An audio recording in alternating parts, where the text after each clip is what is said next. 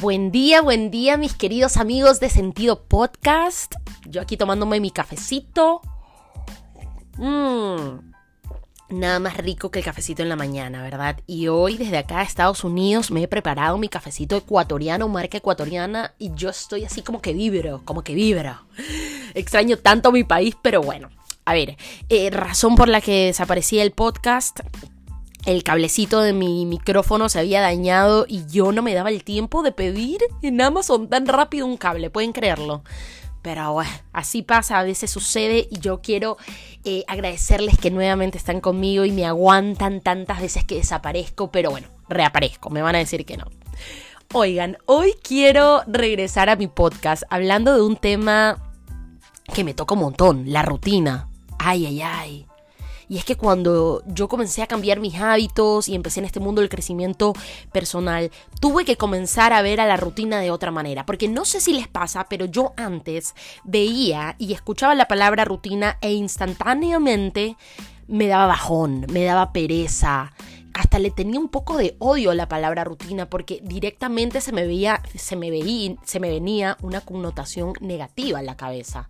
No sé si a ustedes les pasa, pero es como que yo pensaba, uy, el lunes comienzo dieta y no voy a comer dulces en todo el mes y tengo que ir a hacer ejercicio todos los días. Eso ya era darme un panorama terrible en vez de darme amor, compasión, ternura y, y entender mi ritmo.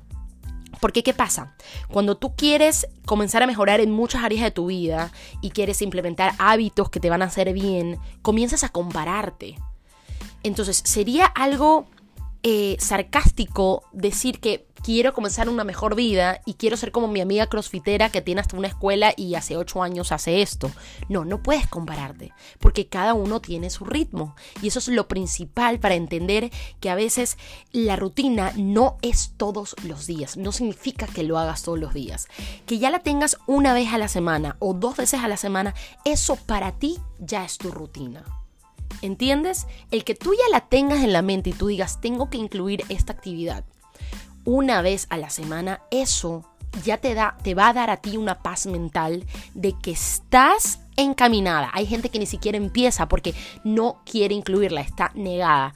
Pero si tú quieres implementar, hacer, no sé, eh, un hábito en la parte espiritual o en la parte mental o mindfulness o eh, de vida social porque quieres ampliar tu círculo de amistad, entonces ya no tienes que salir una vez a la semana, sino tienes que salir dos veces a la semana, qué sé yo.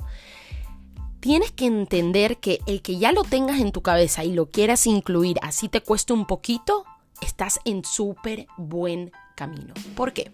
Porque cuando ya te vas acostumbrando al ritmo de tu rutina, tu cuerpo solo, tu motor interno, le estás metiendo tanto amor a esa hora al menos que le pones a la semana, que tu motor interno te comienza a mover solito naturalmente. Y tu cuerpo, tu mente y tu espíritu te comienza a pedir muchísimo más de eso. Y ahí es cuando tu ritmo comienza a crecer y tu rutina se puede hacer de 3, 4, 5, 6 veces a la semana. ¿Me entiendes? Pero yo creo que hay que comenzar a ver a la rutina de otra forma de una manera mucho más autocompasiva con nosotros mismos, de saber de que estamos iniciando algo que no es habitual en nosotros. Entonces hay que ir piano a piano, como dicen los italianos. Miren, yo les digo la verdad, eh, en mis últimos talleres yo les he comenzado a decir esto a las chicas que se meten y hay un cambio muy drástico en ellas al comenzar a ver de manera diferente la rutina. Incluso tengo una profesional que se metió en mi último taller y me dijo, Berito, yo por ti he comenzado a agregar en mi rutina semanal al menos dos días donde me hago la verídica siesta de 11 a 12 del día, que son mis horarios libres, porque ella da sesiones personalizadas, y dice que a ella le ha cambiado la vida. Y es que sí, hasta para descansar, amigos.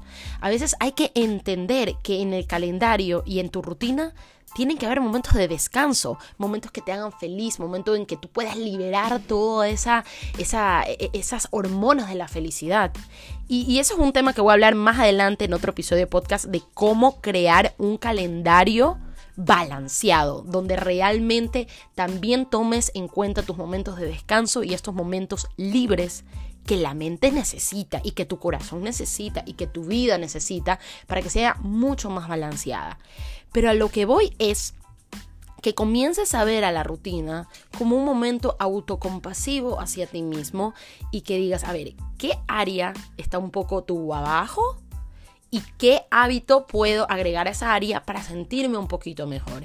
Y a ver, ¿cuánto estoy dispuesto a dar de mi tiempo a la semana para sabes, eh, cultivar ese hábito, cultivar, tal vez comienzo con una vez a la semana, con dos veces a la semana, y sabes que premiarte cuando lo hagas, premiarte esa semana, eh, fui al gimnasio, algo que me costaba tanto, pero fui, eh, salí a abrirme un poco más, porque estoy muy cerrada y necesito tener un círculo social más, más abierto, premiarte porque saliste por más que no quisieras, ¿no?